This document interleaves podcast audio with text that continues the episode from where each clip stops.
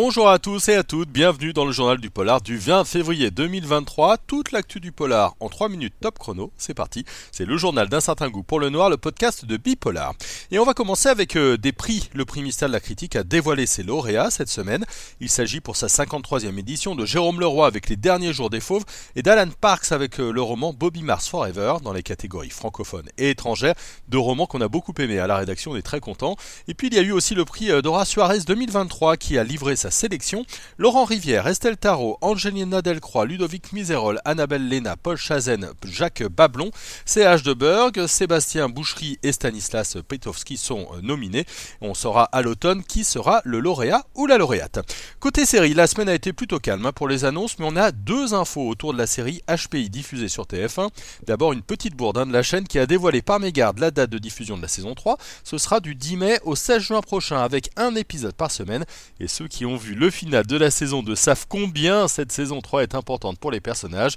Et puis on a eu plus d'infos sur la version américaine. Celle qui jouera le rôle d'Audrey Fleurot s'appelle Kathleen Olson. C'est un nom qui vous dit peut-être quelque chose si vous regardez la série Philadelphia. Vous l'avez aussi vu dans euh, Larry et son nombril, Coyote Girl et Very Bad Nanny. On n'a pas le nom pour l'instant de celui qui jouera le rôle de Mehdi Nebou. L'info de la semaine aussi, c'est une opération spéciale sur les traces du fantôme de l'opéra. Une des plus belles loges de l'Opéra Garnier à Paris a été transformée en chambre. Vous pourrez la louer le temps d'une soirée exceptionnelle via Airbnb. Non seulement vous pourrez dormir dans l'opéra, mais il y a une foule d'activités qui vous seront proposées ce soir-là. Une visite des lieux et du fameux lac souterrain euh, cher au fantôme de l'opéra. Une initiation au ballet avec l'un des danseurs de l'Opéra de Paris. Avec en prime un dîner dans le foyer de la danse et le récital rien que pour vous d'un des artistes de l'Académie de l'Opéra de Paris. Rendez-vous donc à 18h le mercredi 1er mars pour essayer de louer ce qui sera une nuit magique. Elle aura lieu l'été prochain. Et puis enfin, du côté de votre planning, notez ce rendez-vous le samedi 11 mars 2023 de 13h30 à 22h à Paris. Ce sera la première édition de Polar Beer.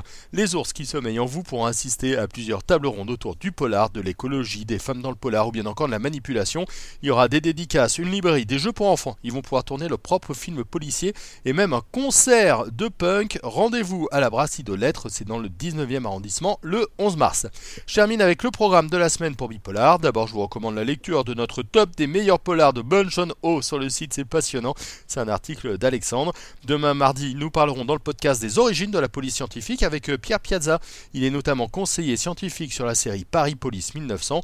Et puis jeudi, nous évoquerons un chef-d'œuvre du cinéma, Inspecteur La Bavure avec Coluche, un monument, vous l'avez tous et toutes vu évidemment. Allez, bonne journée à tout le monde. Le journal du polar, c'est terminé pour cette semaine. On se retrouve très vite sur bipolar.fr et sur un certain goût pour le noir.